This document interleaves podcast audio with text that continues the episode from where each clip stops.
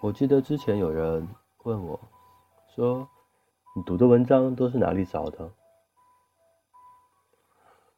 嗯，说来可能很不好意思，因为每次读文章都是，嗯，读之前大概花十分钟去找的。我我觉得我是个相信眼缘的人，有些文章。哪怕只是看一个题目，或者粗略的扫上两眼，就会觉得说，嗯，我今天想读这样的一篇，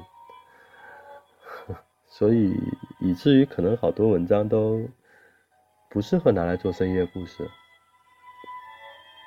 今天又有这样的一篇，同样在读之前我也没看过，我也不知道它是不是一个好的晚安故事。不过无论如何。这个点钟，当我们听完故事，也应该早点睡了，对吧？今天的这一篇题目叫做“亲爱的，不要让别人实现了你的梦想”。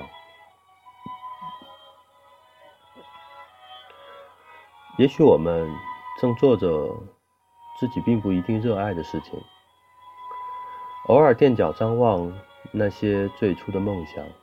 如同氢气球一般越飘越远，直至完全看不见。久而久之，我们被生活中的琐事所淹没，没有了曾经的信誓旦旦。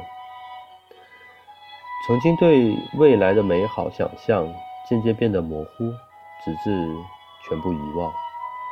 直到忽然某一天，你看到别人正牵着你的那只梦想气球。在阳光下熠熠生辉，格外刺眼。此时，羡慕和嫉妒不足以形容心情，而心中的失落感不言而喻，放大了好几千倍。这时候，有个声音反复在耳边回响：“亲爱的，不要让别人实现了你的梦想。”前些天。我看到了很多人的改变和成长。在一次酒席中，我跟好几位熟悉的朋友在一起聊天，其中有一位拿出了好几本装帧很文艺的书送给我们。我一看，哼，原来这小子终于实现了大学的梦想，当作家，写专栏，用码字养活自己。大家在纷纷道贺中聊起了自己年少时的梦想。一时间，感慨万千。我仔细听了听，大部分的朋友现在都做着跟梦想无关的事情，口吻中透露出来的，除了羡慕、嫉妒、自嘲以外，还有淡淡的遗憾。好像那个美丽的梦想，就跟清晨的雾一般，一接触现实的阳光，就会消融殆尽，无影无踪。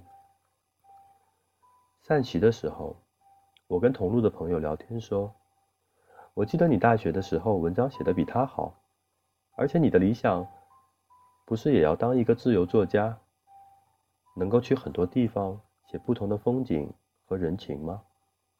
他不以为然道：“梦想这东西还能当真啊？现在生活这么不容易，天天柴米油盐，还有什么精力去看书写东西？再说了。”你看看其他人呢，他们不都活的一样吗？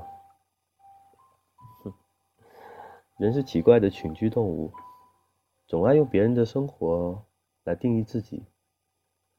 当自己陷入平庸懒散的时候，会用周遭相似的人群来为自己开脱。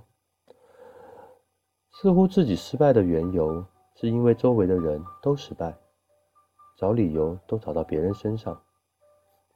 放弃梦想，好像不是自己的错，而是这个社会大环境的错。他没有给自己创造一个梦想成真的机会，而自己完成了最后的临门一脚。那些实现梦想的朋友呢？或许仅仅只是上帝的一味眷顾罢了。我不清楚，这位朋友。在看到别人出书、写专栏的时候，内心会发生如何的震动？也不知道当天晚上临睡前，是否能回忆曾经年少的追求。他会遗憾，还是会后悔？还是翻个身，当什么事情都没有发生，第二天继续过自己一成不变的生活？也许梦想对他并不重要，他只是拱手相让，让别人去实现罢了。这几天我在另一位离职的朋友家，他是一位准备当妈妈的我的死党，我认真的跟他说：“你一定要好好呵护好。”自己的兴趣和爱好，不要轻易被现实的琐事打败。未来，你的梦想一定要自己实现，不要拱手相让。要知道，生活的确充满了柴米油盐，但是同时也拥有着琴棋书画呀。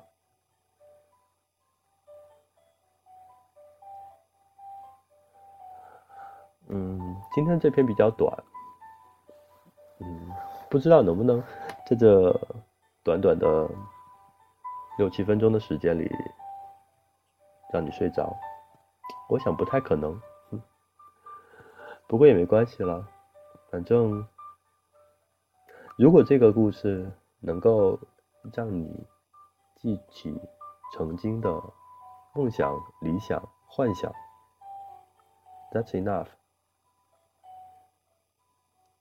OK，那就这样，今天就到这里。